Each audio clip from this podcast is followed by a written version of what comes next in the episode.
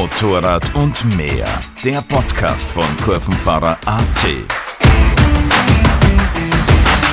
Hallo und herzlich willkommen zur sechsten Folge unseres Podcasts Motorrad und mehr. Heute mit einem durchaus interessanten Thema und zwar Asphalt oder Offroad. Und mit dabei wieder Hannes, Servus. Servus, grüß euch. Und unser lieber Wurli, Christi. Hallo, grüß euch.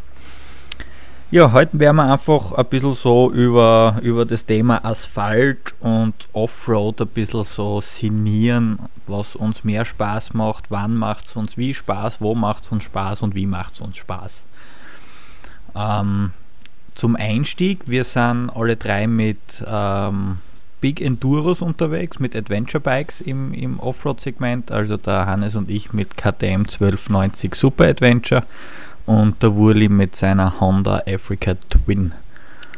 Jo, möchtet ihr was dazu sagen zu eurer Ausstattung zum Offroad-Fahren? Ja, ich fange dann gleich mal an.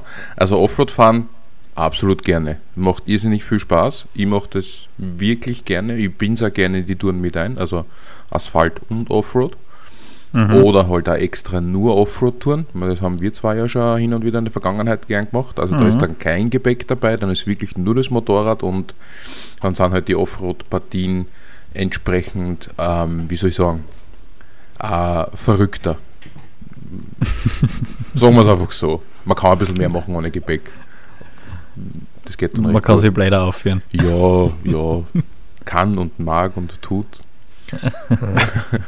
und man, wir zwar haben es ja dann so gemacht, wir haben ja original Alufelgen drauf und das haben wir aber dann geswitcht auf Speichenfelgen einfach äh, der Langlebigkeit wegen. Weil ich habe keine Lust im Gelände dann mit der Alufelge irgendwo auf einen Stein drauf zu knallen und dann hat die einen Riss. Erstens mal kostet es ein Schweinegeld, die neu zu kaufen und zweitens stehst du dann dort und kannst nichts mehr tun. Und da ist eine Speichenfelge Felge sicher dankbarer. Auf jeden Fall. Burli, ich glaube, du hast Originalspeichenfolgen bei der Honda drauf. Gell? Ja, bei der Africa Twin sind die Speichenfolgen serienmäßig. Ähm, ich habe Offroad bis vor ein paar Jahren eigentlich hauptsächlich eher vom Bereich Mountainbiken gekannt. War dann natürlich sehr freudig überrascht, wie ich äh, festgestellt habe, dass man mit der Africa Twin zumindest im leichten Gelände auch recht flockig unterwegs sein kann.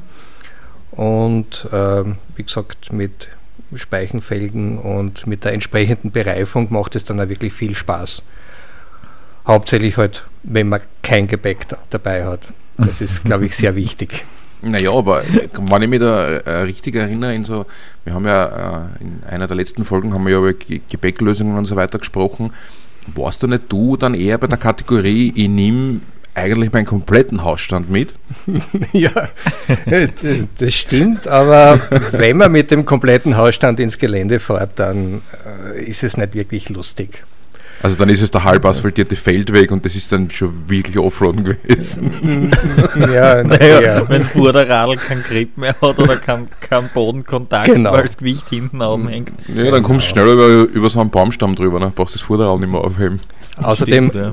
muss ich ehrlich sagen, als jemand, der sehr, wie soll man sagen, technikverliebt ist und äh, die Mechanik auch kennt von so Stoßdämpfern und von Reifen und Felgen, mir tut dann einfach das Material leid.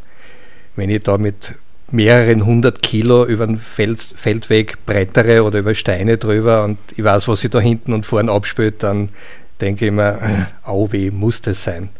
Ja. Also Gewichtsersparung. ja. Ich verstehe die Frage nicht.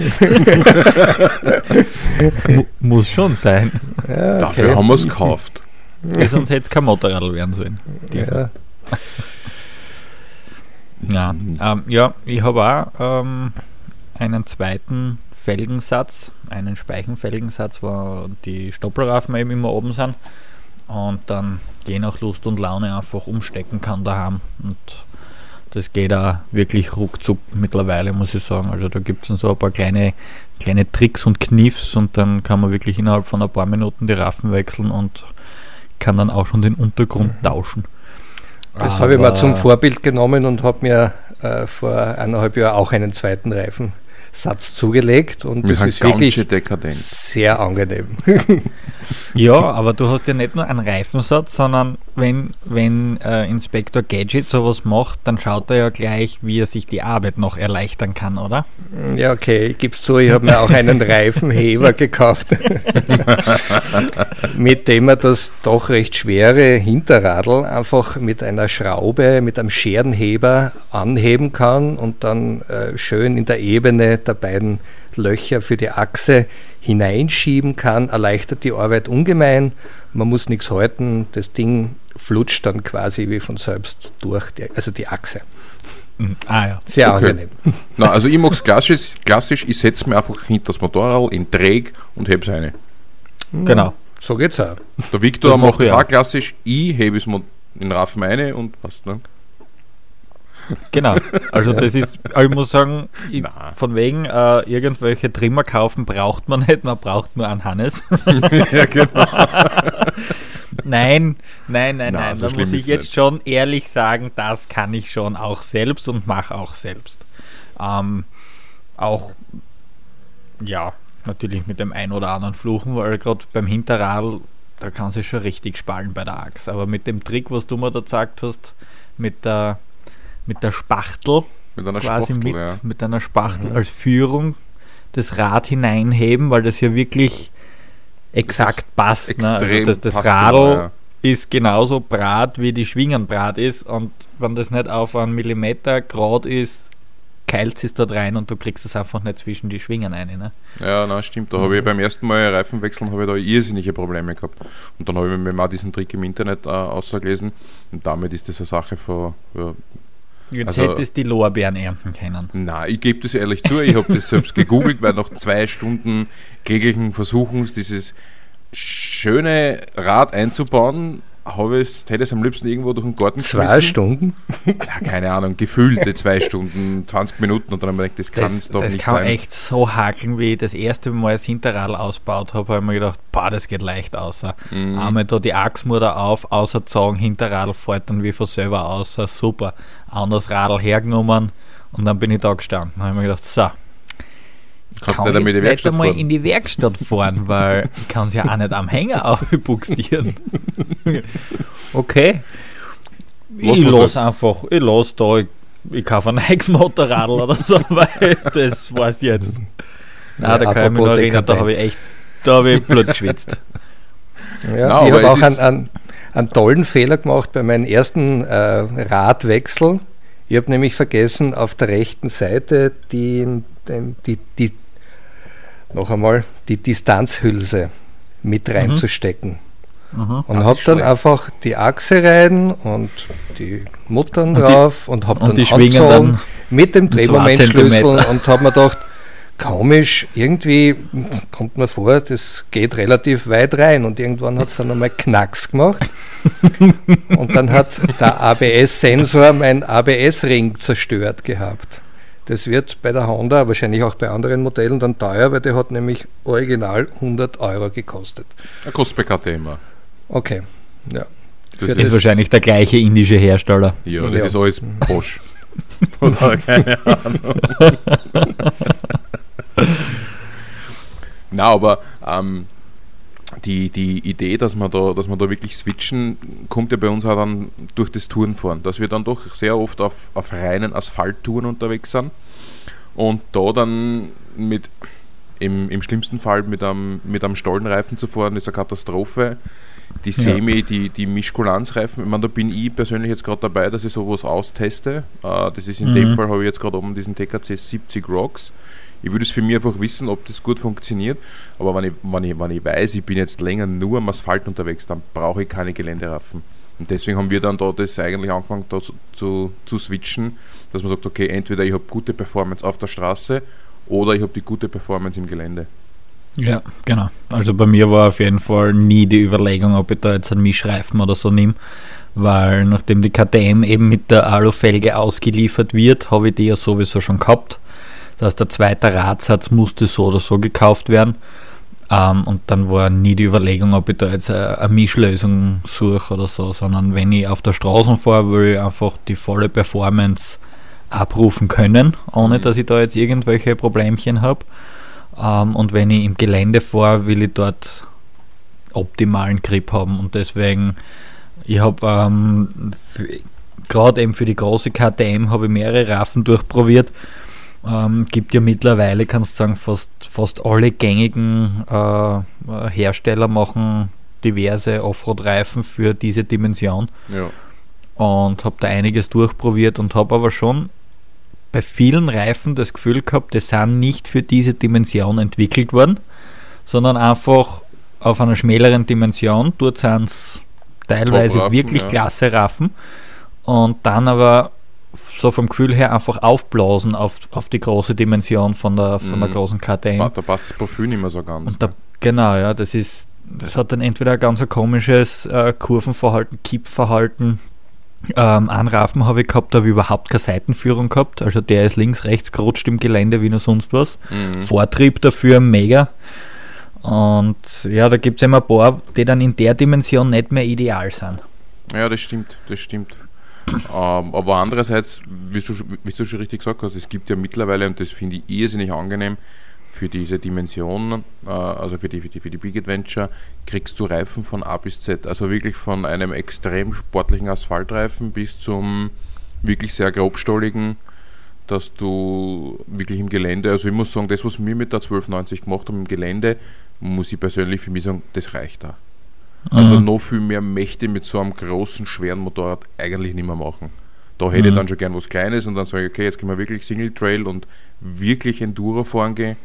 Aber für die große, wenn dann das Gepäck vielleicht auch noch drauf ist, finde ich die Performance mit den Reifen, die es am Markt gibt, absolut in Ordnung. Ja. Das passt. Das passt perfekt. Hm, Wie ist das bei dir, Wurli? Was fährst du zum Beispiel? Ich meine, nennen wir heute einmal einen Hersteller, ich habe kein Problem damit. Was fährst du für ein Raffengelände? Ähm, ja, ich habe es zuerst einmal probiert mit dem, äh, mit dem Metzeler, Torrance Next. Also Nein, du hast einen schwarzen schon. Runden und jetzt fährst du einen schwarzen Runden und der ist eigentlich besser, oder? Und ähm, konnte bis dato eigentlich, also die Originalbereifung von der Honda, die war, hm, würde ich mal sagen, auch auf der Straße relativ mau, wobei ich Okay. dazu sagen muss, dass das, äh, ich habe ja das erste Modell aus dem 2016er Jahr, inzwischen äh, hat sich die Original- oder Standardbereifung schon geändert. Dann habe ich mir den äh, von meiner alten Honda eigentlich bekannten Tourans Next aufgezogen. Mit dem war ich ein bisschen am Schotter unterwegs, unsere erste gemeinsame Schottertour mit dem Viktor. Ausfahrt nach Slowenien unten war recht nett. Habe ich mir gedacht, ja, ja, geht schon, aber der Grip ist irgendwie. Hm. Und dann habe ich nach langem Hin und Her mit dem zweiten Rädersatz habe ich mir den TKC 80 aufgezogen. Und wie ich mit dem das erste Mal ins Gelände gefahren bin, habe ich mir gedacht, boah, also ja, das ist es. Glaubt Ja. man gar nicht, dass man so viel Grip haben kann. Gell? Ja, das ist Das so unglaublich, alten Reifen. ja, Mhm. alt, aber bewährt und der Vortrieb ist extrem, die Seitenführung ist super und also in manchen Situationen, ich weiß nicht, ob du dich erinnern kannst, Victor, da wir da unten waren, weiche, aufgegrabene Waldwege teilweise oder so, da wäre ich Mhm. mit einem äh, Universal, so Allround-Tourenreifen wahrscheinlich verhungert, einfach stecken geblieben. Mhm. Also da ist DKC 80, würde ich sagen, ja, einmal die Mindestausstattung, wenn man ein bisschen ins, mehr ins Cockte rein will. Ja, das stimmt. Ja. Na, aber das ist eben das, was ich für mich heuer einfach austesten mit so einer Art Mischkulanzreifen. Ich möchte es für mich persönlich einfach mal probieren. Was Wie weit wirklich- du wie weit runter kann kannst der? quasi vom, vom, Genau. vom Geländeanteil, wie weit kann man runter Richtung Straßenanteil gehen und hat trotzdem noch Spaß im Dreck. Genau, das einfach, einfach ähm, äh, dahingehend gedacht, wenn ich dann wirklich mal eine, eine größere Tour fahre mit großem Gepäck, kann ich geländetechnisch wahrscheinlich nicht das fahren, was wir äh, privat schon des Öfteren gefahren sind. Glaube ich dann nicht, dass das noch man können. Es wird dann nicht so einen Spaß machen. Ja, Und oder um da solltest nicht das Seilwinde mitnehmen. Ja, da kannst du dann wirklich Equipment mitzahlen. Ob da nicht dann der Mischkulanzreifen, dass du sagst, okay, der ist im Gelände so gut und auf der Straße aber auch so, dass ich sage, das macht Spaß. Das möchte ich für mich ausprobieren, weil da, da finde ich das eine super Sache, die Dinger. Aber jetzt rein fürs Offroaden oder rein, wenn ich sage, ich bin nur auf der Straße, da brauche ich dann sowas nicht. Ja. Ja, eben, also ich sage auch, wenn du die Möglichkeit hast mit einem zweiten Rädersatz ähm, und du wirklich mal ein bisschen mehr als einen Schotterweg fahren willst, Sag ja, Offroaden ist ja nicht gleich Offroaden. Nein, also natürlich So ein, so ein Schotterweg oder was, den, den, den fährst bald einmal Den und, und mit sobald der. Reifen die Bezeichnung Trail äh, oder sonstiges dabei hat, dann, dann geht das schon. Was man nicht verwechseln darf, wo ich oft gefragt wäre, ähm, eben solche Mischreifen oder eben so, ähm, da fällt mir jetzt der, der Conti ein, der Trail Attack, äh, Mhm. wo ich ja immer wieder höre, ja, mit dem kann man ja Offroad fahren und so. Mm, da Naja. darf man nicht verwechseln, was nämlich ganz oft verwechselt wird. Äh, die Hersteller geben ja gerne mal so Prozentangaben. Ja, das ist zum so Beispiel der 90% 90 Straße, ja. 10% Asphalt und so weiter, äh, äh, Schotter. Und das heißt aber nicht, dass ich jetzt, das wird nämlich oft verwechselt, dass ich einen Grip habe damit. Das heißt nur, dass er sich nicht auflöst oder nicht sofort auflöst. Und ich habe immer auch schon bei, bei Offroad-Geschichten, ähm, bei Trainings Leute dabei gehabt, die eben so mit so einem Raffen kommen sind und sagen, ja, das geht ja eh, oder? So, gehen, gehen tut's. Das schwarze runde Ding auf dem Moped wird sich drehen am Asphalt. Nur ob das dir die Richtung hält, ist die andere Geschichte. Mhm. Und eben der dann auch, oder eben ist, ist mir dann öfter schon gesagt worden, ja, aber da steht er, mit dem kann man ja ein bisschen Schotter und so weiter. Ja, kannst du, er wird nicht gleich kaputt. Aber wie soll da ein quasi nicht vorhandenes oder ein minimales Straßenprofil, wie soll da das eine Führung geben im Ja, Schotter? Ne? Kann ja ganz logisch. Ich da, weil ich da fast keinen Negativanteil drinnen habe, woher soll es Genau. kommen? Ne? Und deswegen sage ich eben, wenn man wirklich ab und an ins Gelände fahren möchte, ist es absolut ratsam, auch einen dementsprechenden Reifen zu wählen. Weil das ist das A und O, was dann entscheidet zwischen Spaß und Krampf. Ja, ist also, Weil wenn ich keinen Meter geradeaus fahre und das vorn und hinten immer in andere Richtungen ausbricht, wenn du dann nicht ein geübter Fahrer bist, ist das ein Stress. Purer Stress. Unnötiger Stress. Ich Oder sagen, vermeidbar. Der Spaß fängt sich an, wenn du auf, auf dem Asphalt rollst und du spürst das Profil. Du Ja, hörst es, so ne? du hörst Ja. es. Du, du hörst es und du spürst auch die leichten Vibrationen von Ja. den Stollen am Asphalt. Dann fängt sich der Offroad-Spaß an. Aber das ist auch wieder, ja, es ist ein ganz eigenes Feeling, das Offroaden. Ne? Also Ja. ich muss sagen, man natürlich, du brauchst ja das Motorrad dazu. Mit einem Naked Bike und so weiter ist das jetzt nichts. Aber das ist auch das, was wir, was wir auch schon in, in, in früheren Folgen erwähnt haben. Da kommt dann auch wieder dieses äh, Offroaden für mich ja, weil Freiheit, weil ich kann hinfahren, wo ich hin möchte. Und das finde ich Mhm. einfach irrsinnig lässig. Und beim Offroaden ist ja wieder, ich kann mir das ja aussuchen, entweder mache ich es jetzt wirklich heftig oder ich gehe das Ganze ein bisschen gemütlicher an. Das kann man Aber man sollte sich das vorher überlegen und da gibt es Ja. dann auch ein paar Tipps. Also bei jeder Abzweigung nicht einfach blind reinfahren, sondern wenn man sich nicht sicher ist, vielleicht einmal stehen Schauen. bleiben, absteigen und einmal zu Fuß ein paar Meter reingehen. Ja, das kann sonst böse enden. Das ist ja im Gelände dann schon ein bisschen was anderes. Mhm. Aber was ist für dich, Wurli, warum macht dir das Offroaden Spaß? Was ist da, was ist da der Unterschied zum Straßenfahren für dich, was es ausmacht? Also es ist irgendwie, äh, ja, erstens ist er mal in einer anderen Umgebung, in der Mhm. Wald, Natur, irgendwie Wiese, äh, Grün rundherum. Dann ist es das andere Feeling beim Fahren. Es ist irgendwie, dieser, dieser Grip ist plötzlich weg. Man muss das Motorrad auf eine andere Art und Weise beherrschen. Man muss mit Gewichtsverlagerung arbeiten. Man kann rutschen, man kann äh, die Kurven anders fahren. Man muss die Kurven anders fahren vor allem. Mhm. Also es ist ähm, irgendwie schon eine ziemlich andere Art des Motorradfahrens und man lernt sein Gerät irgendwie neu kennen. ja. Und ähm, wenn man dann irgendwo stehen bleibt und die Aussicht genießt und nicht eine Kolonne an Autos hat oder an anderen Motorradfahrern, die an einem vorbeiglühen, sondern ein bisschen so in der Natur ist, das macht es für mich aus. Mhm. Enduro-Wandern ist, glaube ich, Ja, so. könnte- könnte man. Ja, das ist- Metier. Das Glaub ist, könnte man sagen, ja. Das ist bei uns, naja, Enduro-Wandern ist schön, aber ich glaube, dass das bei uns immer wieder dann eher in anderen Rallye-Modus ausartet. Zu gerne. das- also die, die, die, Das- die, die Möglichkeit besteht, theoretisch. Ja, mir macht es Ja. einfach Spaß, weil es, eh wie du sagst, der Wurli, es ist einfach komplett anders.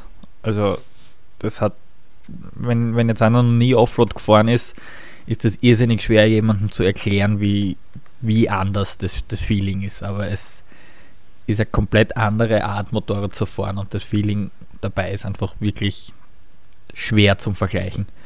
Und mhm. was mir auch so irrsinnig taugt dabei, um den Spaß zu haben, für mich zumindest, den ich ähm, beim Offroad-Fahren habe, damit ich den Spaß auf der Straße habe, müsste ich schon in einem Tempobereich zeitweise unterwegs sein, der einfach deutlich zu schnell ist. Ja. Einfach dieses, sicher, ja. du musst beim Offroaden so fokussiert, so schnell reagieren. Es, es, es passiert permanent was mit dem Motorrad. Es ist nicht einfach so ein Dahingleiten oder was so, gell, sondern mm. das mhm. ist wirklich ein aktives Arbeiten.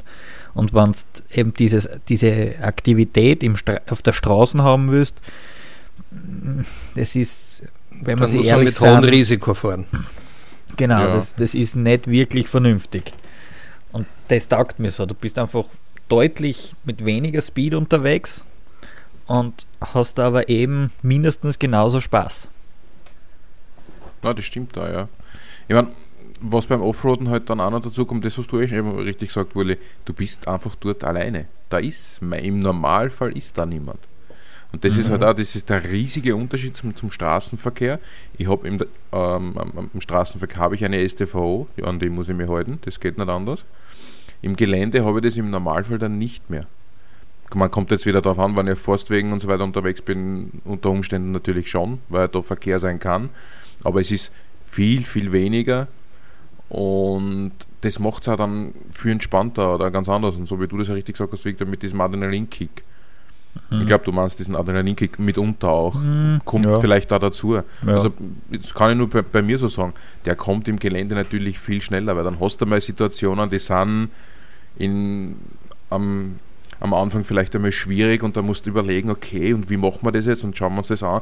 Das ist einfach, das macht irrsinnig viel Spaß. Oder äh, ich kann mich erinnern, da waren wir mal in Griechenland Flussdurchfahrt und wir haben beide nicht gewusst, wie tief ist der Fluss. Wir haben gesagt, naja, dann schauen wir mal, was meine Gore-Tex-Stiefeln aushalten. Und bin ja. durch diesen Fluss durchgegangen. Okay, passt, da, da, da, da, da können wir fahren. Und das Thema war erledigt. Das strategische einfach, Arbeit. Das war einfach ja. so cool. Und das ja. ist im Gelände. Das habe ich auf der, auf der Straße habe ich Karten in der Hand und sage, okay, wir müssen da in Dorf XY müssen wir rechts abbiegen. Mhm. Das ist auch nett, aber im Gelände ist das noch ganz, ganz anders. Und also zum Verständnis auch für unsere Zuhörer, was wir da meinen mit, mit Offroad fahren und, und Gelände fahren, ähm, wo der Hannes und die eben so in Griechenland oder so unterwegs sind, das sind dann schon Sektionen, wo man wirklich beide das Moped einmal abstellen, zu Fuß diese Sektionen einmal durchgehen und einmal schauen, wo kann man da am vernünftigsten die Spur durchwählen, weil es äh, entweder so Stahl auf ist, so Stahl obi oder äh, so ein Geröll äh, oder was mhm. auch immer ist. Also da geht es jetzt nicht darum, Sehr vernünftig. bitte auch nicht falsch verstehen, dass wir da jetzt Leute sind, die auf irgendeinen äh, Schotterbereich kommen oder in, nach Griechenland Offroad fahren und einfach nur rechts auf laut und ab die Post, sondern natürlich eine flotte Passage ist auch mal lustig, ja, aber natürlich. auch das andere, wo man dann wirklich einmal zu Fuß abschreitet äh, und dann überlegt, wo und wie fährt man und dann fährt der eine, der zweite geht nebenher oder versucht von vorne ähm, ein bisschen die, die, die, die Spur zu kommunizieren und so weiter. Also das, dieses strategische und auch dieses Teamarbeiten, das, das ist echt richtig lustig. Ja. Wie, du warst ja, du hast ja letztens ein bisschen eine größere Tour gehabt, da wart ihr genauso Offroaden, oder? ist das richtig? Ja, wir sind durch Kroatien und Montenegro, Albanien bis nach Mazedonien gefahren und haben da einige Kilometer auch Offroad in Angriff genommen. Hat mir einiges an Erfahrung gebracht, vor allem bezüglich Gepäck.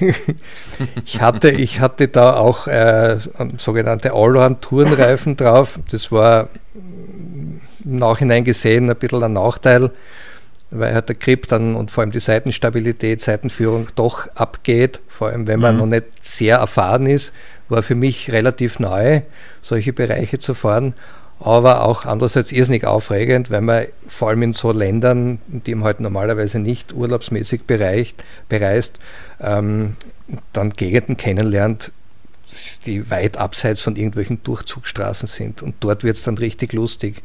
Wenn du stehen bleibst und es kommt äh, ein Schäfer zu dir her um eine Zigarette zu schnorren zum Beispiel. Oder du siehst äh, Landschaften, die du halt sonst vielleicht aus irgendwelchen Dokumentationen im Fernsehen siehst. Also das macht den Reiz dieses Offroad-Fahrens schon aus. Ja, das stimmt da. Ja, das Und mit den Gegenden auf jeden Fall. Ja, mit den Gegenden und, und, und genauso mit den Leuten. Ne? Es ist jetzt, Mhm. du wirst in so ziemlich jedem Land wirst du eigentlich sehr, äh, will- will- willkommen geheißen. Wenn du irgendwo im Nirgendwo auftauchst und du stehst auf irgendeinem Bauernhof, ist es normalerweise nicht so, dass dir der vor seinem Grundstück verjagt. Ähm, Im Offroad, im, im, im Ja. Süden, im Osten, wenn, im wenn ich in Österreich jetzt Nein, oder nein, in Deutschland ja, irgendwo ja. der Alm fahre und, und in, zu einem Bauernhof dort und dann stehe ich bei dem Das im Hof, kommt ja. mit der Schrot raus. Ja, du hast drei Sekunden, dann nein, nein, das. Kommt wahrscheinlich auch darauf an, wie man auftritt. Ne? Wenn du da volle Kanne reinrührst Ja, ja. und äh, mit, äh, mit durchdrehenden Reifen und äh, einen Quetscher hinlegst, ich mein, wenn man sich zurückhaltend, es ist so wie beim Mountainbiken im Wald, wenn man sich rücksichtsvoll, zurückhaltend äh, verhält, dann wird man wahrscheinlich auch positives Feedback kriegen oder willkommen ganz, geheißen. ganz, ganz wichtig beim Offroad-Fahren, wirklich äh, sich an, daran zu halten, was ist privat und was nicht.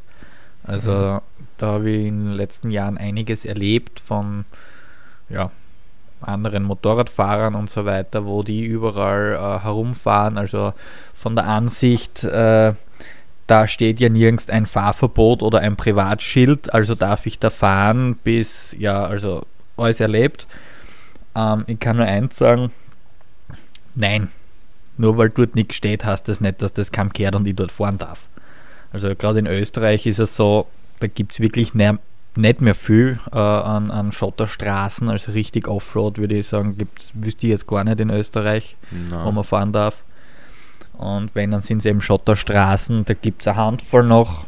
Es gibt Mautstraßen auf irgendwelche Bergaufe, es gibt ein paar einzelne wenige Verbindungsstraßen, aber die sind in Österreich wirklich schon sehr, sehr rar.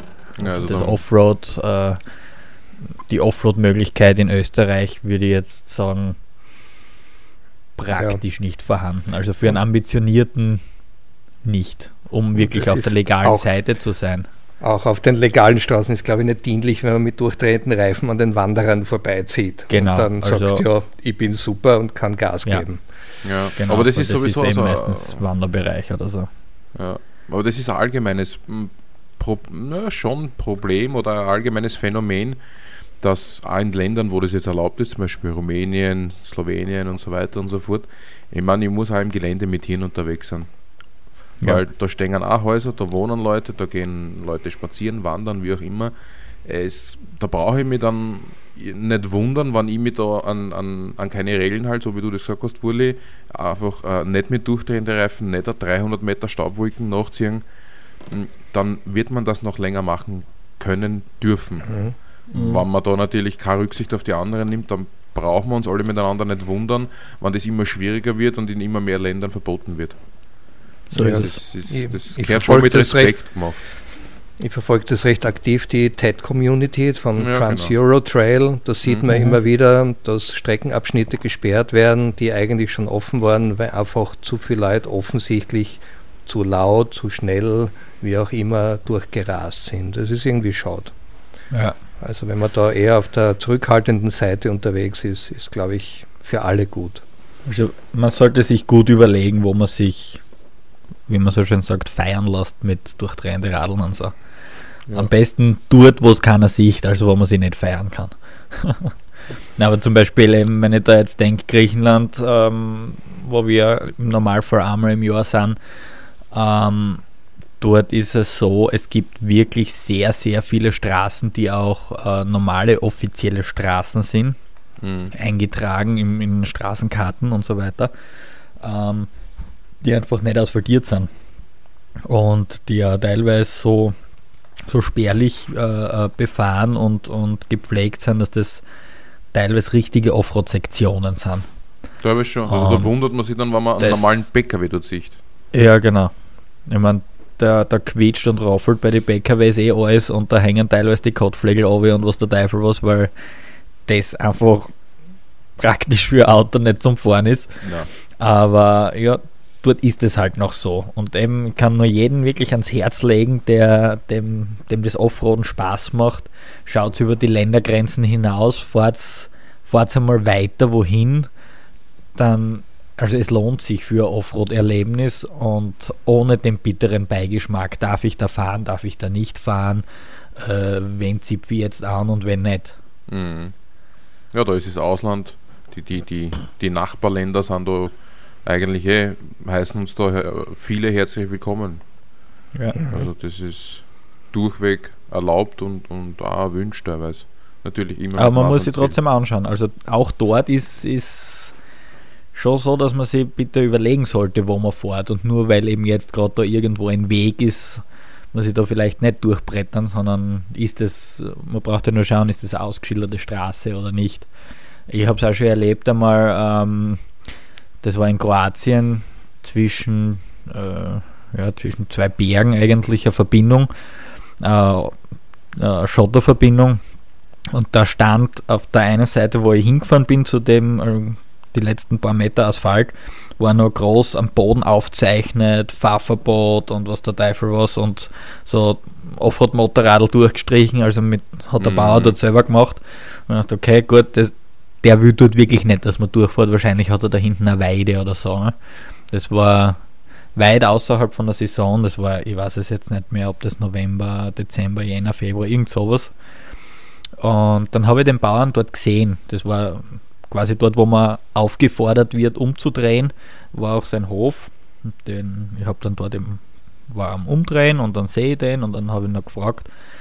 Und dann hat er noch, so mit Händen und Füßen haben wir sich halt ähm, verständigt, sagt er, ja, da ist eigentlich gesperrt und geht nicht. Und, aber mehr im Sommer wegen Tieren und so. Ne? Also da ist eben Weide. Mhm. Und jetzt nicht. Aber ja, okay, also umdrehen, sagt er, ja ja, weiß nicht, dann hat er noch so herumüberlegt. Ne? dann habe ich schon gemerkt, der wartet jetzt auf was. dann mm, habe ich, hab ich gefragt, ob wir uns da mit einer Maut einigen können, wenn ich immer Maut zahle. Und dann hat er sich auch gefreut und hat mich durchfahren lassen und hat auch passt. Ne?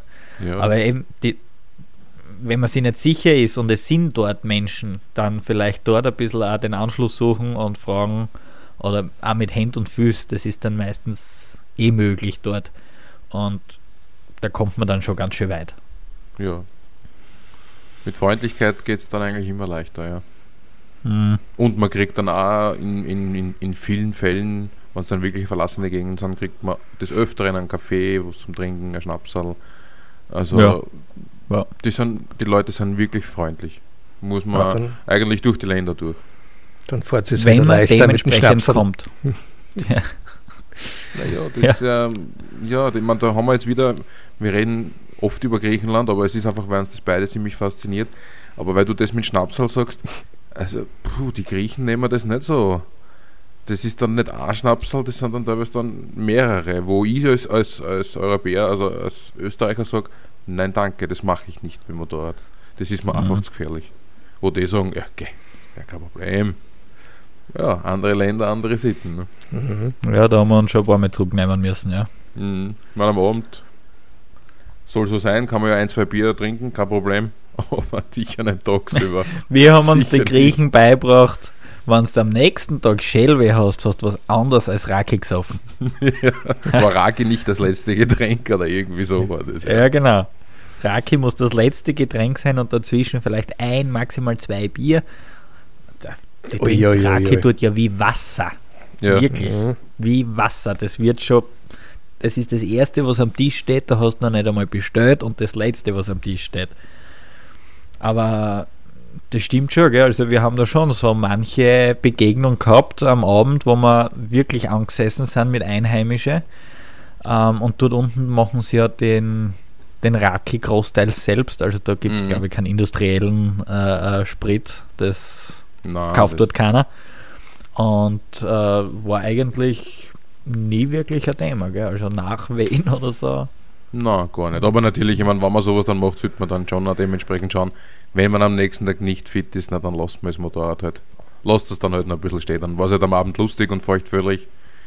und nicht dann da irgendwas riskieren. Ich meine, das ist dann speziell auch beim Offroaden, das ist einfach, das ist ein Risiko, das eigentlich nicht, nicht, nicht notwendig ist. Ja, da muss man wirklich mit allen Sinnen dabei sein, ja. Vor Das allem, wenn schon. man es dann dementsprechend an, angeht, ja. Absolut. Ich weiß nicht, Wurli, war das, ist das bei dir ein Thema gewesen? Also bei Dass unserer Balk so- Balkan, na, bei der Balkantour war es am Abend heftig, ja, als Entspannung. Wir hatten sehr lange Etappen, die ziemlich fordernd waren. Äh, Das ist auch nur ein Tipp, den ich geben kann für solche Auslandsreisen. Eher kürzere Etappen wählen. Man ist immer im unbekannten Gebiet unterwegs. Man hat teilweise sehr fordernde Straßenabschnitte asphaltiert oder auch Offroad. Und da ist es gescheiter, sich äh, bei der Planung der Etappen etwas zurückzunehmen. Also wir waren da teilweise sechs, sieben, acht Stunden locker am Motorrad unterwegs im völlig unbekannten Terrain, auch teilweise Offroad. Und dann am Abend, damit der Adrenalinpegel wieder runterkommt, braucht man dann einige Biere, was dann wiederum das Aufstehen am nächsten Tag etwas erschwert und dann geht aber die Reise schon wieder weiter. Also das nur so als kleiner Tipp am Rande. Aber, Aber- Ja. mm, mit Einheimischen und Schnäpsen und so hatten wir keinen Kontakt, nein. Okay. Das ist der Nachteil, wenn man in einer großen Gruppe unterwegs ist. Mhm. Also das, das merken wir schon, gell, wenn wir zu zweit unterwegs sind. Dort, also Ja. wir stehen nie irgendwo lang allein. Ähm, in kürzester Zeit gesellen sich da ein paar Leute dazu. Und sobald du jetzt aber doch eine größere Gruppe bist, natürlich ist dann die, ist die diese Hemmung. Kontaktfreudigkeit Hemmung nicht so gegeben. größer, ja. ja. Da Mhm. geht man nicht so zu. Ja. Ja, das stimmt schon. Wenn man da alleine oder zu zweit ist das, erlebt man die Länder dann doch anders. Alleine wahrscheinlich noch viel, viel mehr, weil man dann den Kontakt ja noch mehr sucht zu anderen. Hm. Aber was du vor Wurli gesagt hast, das ist noch ein wirklich guter Einwand. Äh, danke fürs Erwähnen. Mm, Die, die, die Routenplanung oder, oder was man sich vornimmt, wann es ins Gelände geht, da muss man kilometermäßig richtig runtergehen. Also Mhm. ich, ich, ich weiß es, wir haben Tages Tagesetappen gehabt, das waren 80 Kilometer und wir waren fertig. Also das kann Ja. im Gelände, kann das dann, das ist, das kann man dann nicht so planen, wie wenn ich sage, okay, ich fahre da jetzt 300 Kilometer auf asphaltierten Wegen herum, wo solche Probleme nicht auftauchen können. Da gibt es vielleicht einen Stau oder eine geschlossene Grenze. Aber sonst wird da nicht großartig was passieren oder mal ein, ein, ein, ein, Unfall oder solche Dinge. Aber sonst gar nichts. Im Gelände kann es sein, den Fall hatten wir, du fährst auf einer Straße und dann ist die Straße aus. Fertig. Da geht es nicht weiter. Dann musst du Mhm. umdrehen, um, umplanen und so weiter. Das kostet Zeit. Also das muss man schon mit einplanen, dass man Mhm. dann nicht heillos irgendwo mitten in der Nacht irgendwo steht. Oder man hat der Straßen dann eine Flussdurchfahrt. Nach der Flussdurchfahrt ist die Straße aus. Dann denkt man sich fix nochmal, wir müssen ja dort oben in die Richtung und da, das ist der einzige Weg. Und der ist dann Mhm. aus. Dann gehst du wieder zurück, fährst den Fluss wieder zurück durch, den doch recht tiefen Fluss Ja, ja. bis du dann drauf kommst, dass in den Karten ähm, ein reißender Fluss, der in einem Niagara-Fallartigen Charakter weitergeht, ähm, falsch kartografiert ist und als Weg eingetragen ist. Ja. Brau. Ne, das Ja. ist, ich glaube, durch Google Maps und dass die über, über, über Satellitenbüdeln Wege verzeichnen, glaube ich, dass das so passiert ist. Die haben gesehen, ah, da ist ein Weg. Meine, im Sommer, wenn das trocken ist, schaut das vielleicht auch so aus. Ja, aber der Aber Weg nur geht von 400 Kilometer Vogelperspektive. ja, äh, Also da unmöglich. X Meter umgeschaut gegangen in einer Schlucht. Da kommst du Also- zu Fuß nicht runter. Und das sind dann so Geschichten, ja, dann stehst du und dann musst du mal quasi kühlen Kopf bewahren, weil es dann vielleicht auch schon relativ spät ist, die Dunkelheit langsam daherkommt. Äh, du stehst da irgendwo 1500 Meter Höhe im Nirgendwo im Umkreis von, ich weiß nicht wie viel x Kilometer, nicht einmal ein Bauernhof. Mm, Also da Ja. ist eben weniger Kilometer Ja. ist mehr. Ja, lieber weniger einplanen und ein bisschen mehr Pausen machen Ja. und das mehr genießen können. Weil ich glaube, Uli, das hast du am eigenen Körper fahren müssen mit diesen äh, riesen Tagestouren, ne, die ja, muss ich sagen, für Ja, Asphalttouren schon ganz schön sportlich sind. Es, es war heftig. Ja. Wir sind die dreieinhalbtausend Kilometer Balkantour sind wir in neun Tagen abgerodelt. Ja, fleißig. Da, und fleißig, davon fleißig. waren ungefähr 150 Kilometer wirklich Offroad, also wirklich Offroad. Es waren schon Schotterwege, aber wie sie halt teilweise in Albanien oder so ausschauen, übersät von Schlaglöchern, die waren teilweise Mhm. mit Wasser gefüllt, weil es vorher geregnet hat. Also da weißt du nicht, wo du durchfährst, worauf du schauen musst. Es Das war- ist auch immer so geil beim Ja, es Offroad. heftig. Du siehst ein Wasser durchfahrt, so ein riesen Mhm. Wasserlaken, denkst du, Alter, da geht's jetzt voll Schub und da, da ist jetzt sicher sautiefes Wasser, gehst schon in die Knie und, und Körperspannung und dann Witz. Ja. Und dann hast du ein kleines Loch und denkst, da gar nichts dabei und das Vorderrad ist weg. Genau, da steckst du fast über den Lenker ab, weil da auf einmal einen halben Meter runtergeht. Mhm. Also Wa Wasserlacken, vorsichtig, Ja, die können biestig ja. sein. Was auch ganz lustig ist, wenn man jetzt mit so einer Schwanblunzen unterwegs ist, wie unser KTM, und man will dann über so eine, äh, ja, was war denn das, eine, Stufe, so ein Wasser ausleiten, gell? so Ah, ja, 40, das 50 kann ich Zentimeter Stufen. Mhm. Na, 40, 30, 40 Zentimeter Stufen. Und Also dann sie waren Meter hoch, mindestens. Mindestens, mindestens. Und dann, wenn man dann ums Eizel spät am Gas dreht und die Traktionskontrolle nicht ausgeschalten hat, Ja, das ist ein Garant dafür, dass man richtig einschält. Na, das, ja, das weiß jetzt überhaupt nicht, wenn du anspielst. Die, den, Wer spricht da aus Erfahrung? ich habe keine Ahnung. ja, das stimmt schon. Ah, das ist aber auch im Gelände, man, man sollte sich ja dementsprechend vorbereiten.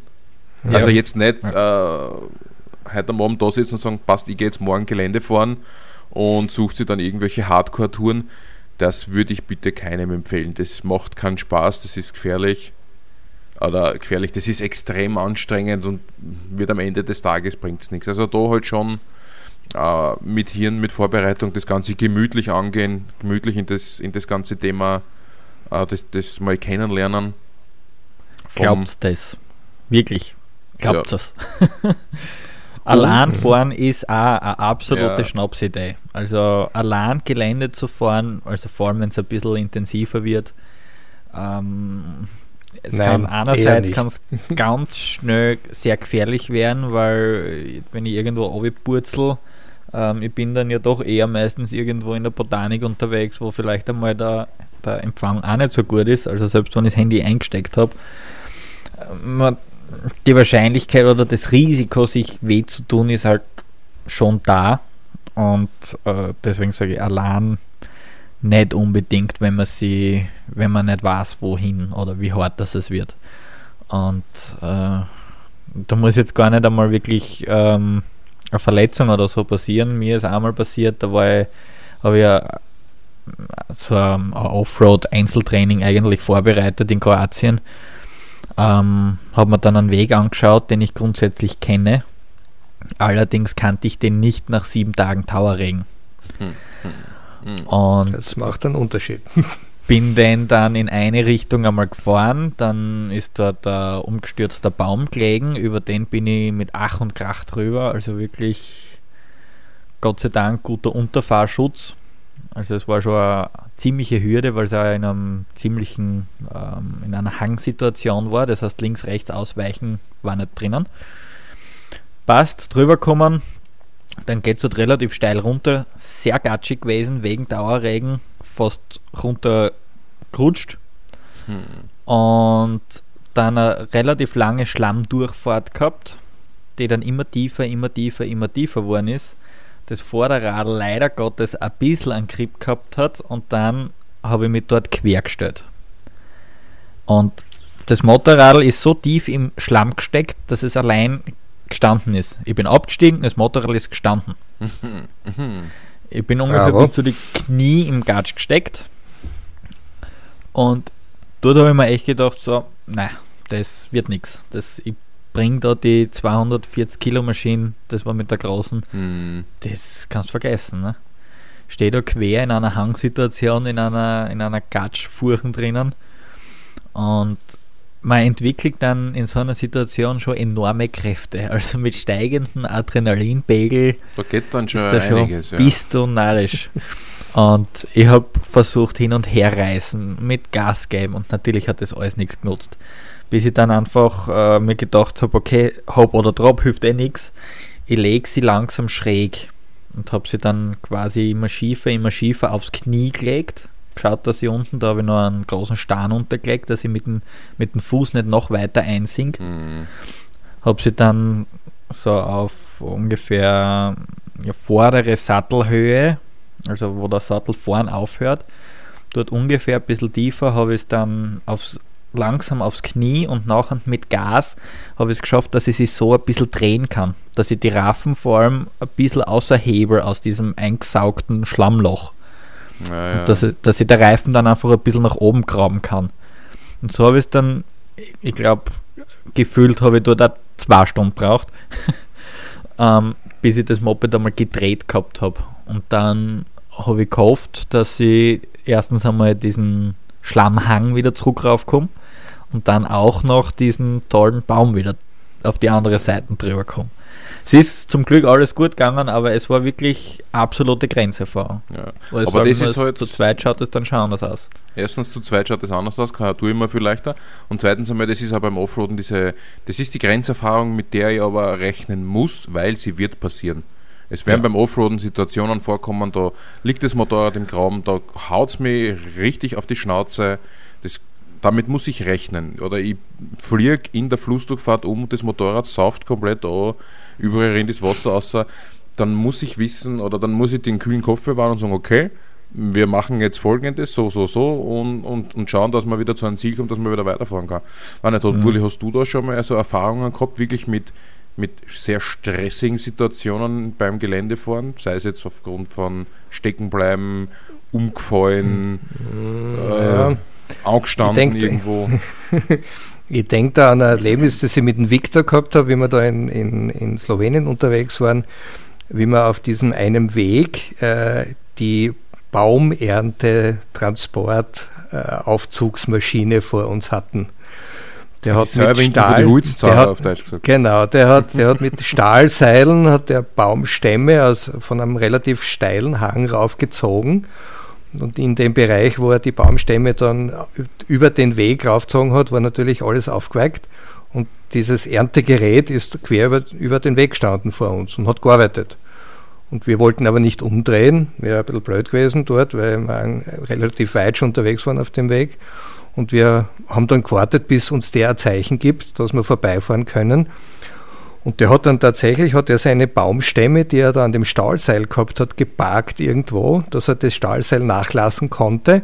Und das ist dann am Boden gelegen. Aber zwischen dieser Erntemaschine, äh, zwischen diesem laufenden Monster, das dort gestanden ist, und dem Abgrund war ungefähr ein halber Meter breit mit zwei dicken Stahlseilen am Boden liegend.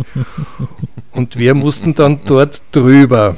Und dann war es ganz genau, wenn du nach links steigst und fliegst den Hang runter, in, in den Wald rein, ja, und nach rechts ist auch nichts, weil da steht die Maschine. Und da haben wir uns dann drüber getastet. Und da war ich auch irgendwie froh, dass da zumindest ein, zwei Leute noch in der Gegend waren und äh, ich da irgendwie heil drüber gekommen bin. Vor allem mit dem aufgeweichten Boden und dann halt über die Stahlseile drüber. Also es gibt da schon lustige Situationen, wo man sich denkt, ah, ja, Pegel auf Anschlag. Und das ist dann auch, dass man die eigenen Grenzen weiß und auch kennenlernt. Dass man das nicht Mhm. Ja. heillos, dass man nicht heil, schon drüber gehen, aber jetzt Man nicht so, dass mit man. seinen Aufgaben. Genau, also wir zwei haben Ja. da, und das haben wir eh schon erzählt, einige Situationen gehabt, wo wir wirklich daraus gelernt haben und, und für die Zukunft dann dahingehend absolut gelassen sind. Also, ja gut, ist halt so. Müssen wir Ja, oder vielleicht jenes auch einfach umdrehen. Umdrehen Ja, ist keine Option. Ja. Man muss das Na, okay. Risiko schon ein bisschen abschätzen, ja. Also mm, eben, wie wir eben gesagt haben, nicht einfach blindlings irgendwo einbrettern und, und gehen wir, gehen wir, gehen wir, sondern eben, wenn man sich schon unsicher wird, ähm, wirklich einmal einmal mehr absteigen und zu Fuß ein paar Meter weiterschauen. Zumindest so weit einmal zu Fuß weiterschauen, ähm, bis ich sage, okay, bis da komme ich sicher und da kann ich wieder umdrehen. Ja. Also vor allem, wenn es dann einmal enger hergeht oder so, oder eben wirklich auch sehr steil wird, dass ich jetzt nicht irgendwo mich lasse, an steilen Hang, wo ich dann unten stehe, aber unten nicht mehr weiterkomme. Ja. Und unter Umständen nicht mehr zurück rauf. Also immer so so weit nach vorschauen, dass ich sage, okay, da komme ich jetzt sicher weiter oder da, bis da komme ich, da kann ich dann noch sonst umdrehen und wieder zurückfahren. Also da es, es bringt einfach mehr Spaß mit sich, wenn man sich dann solche Erlebnisse spart, wo man irgendwo dann in der Botanik steht und eigentlich nicht mehr weiterkommt Ja. und dann den nächsten Bauern suchen muss mit einem Traktor. Genau, glaubt uns das, weil wir haben solche Situationen noch nicht so extrem noch nicht, aber annähernd Also kommen haben wir bis jetzt immer noch. immer, aber es waren dann schon Situationen, wo wir dann beide uns wirklich überhaupt nicht mehr sicher war, ob wir da jemals wieder rauskommen. Und Ja, das ja. ist dann schon, das macht Stress, klar. Also Ja. das kann man euch sagen, wenn es drauf steht, macht es gerne, aber ich sage mal, ich glaube mal, die meisten von euch oder werden das so stressig nicht haben wollen.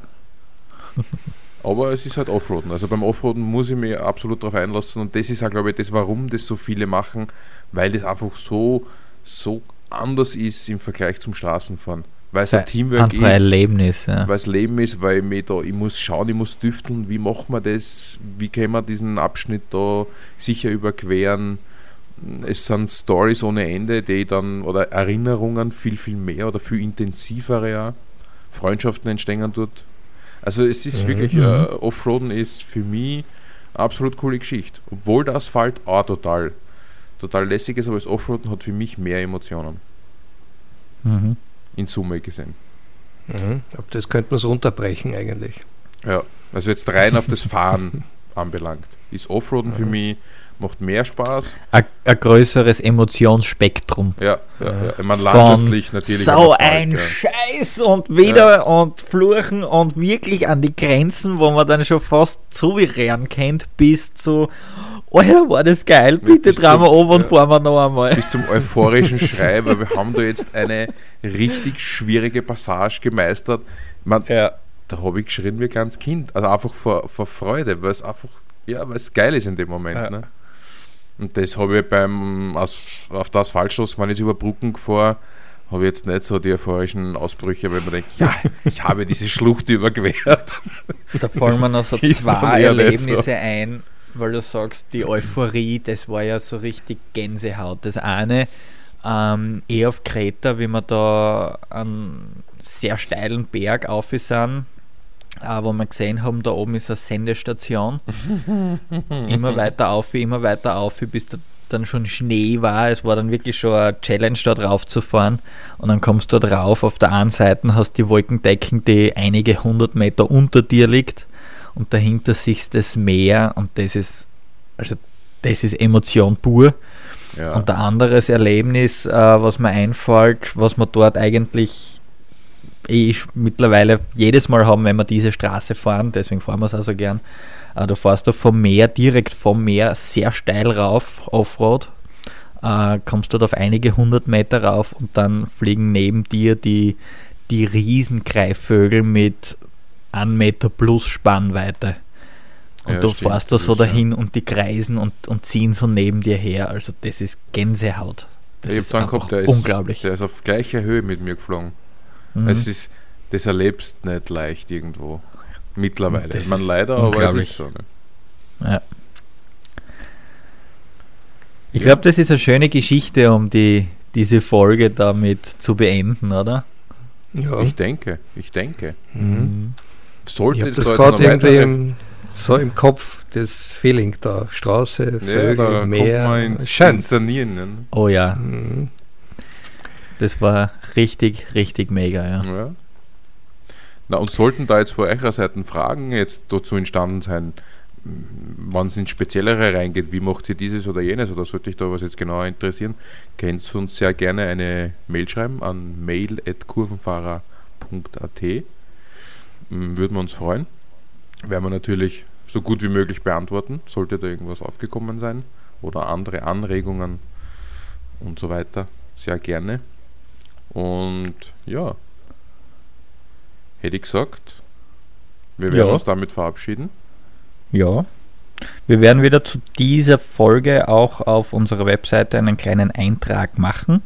Das heißt, wenn ihr die Folge über Spotify, über Apple Podcast oder was auch immer für einen Kanal anhört, auf der Webseite gibt es unsere Rubrik Podcasts, wo dann zu jeder Folge auch eine eigene Seite ist, wo wir auch ein paar ein bisschen ein Bildmaterial zu dem, was wir da geschwafelt haben, ergänzend dazu reinposten und da könnt ihr euch dann auch ein Bild über die Erlebnisse machen.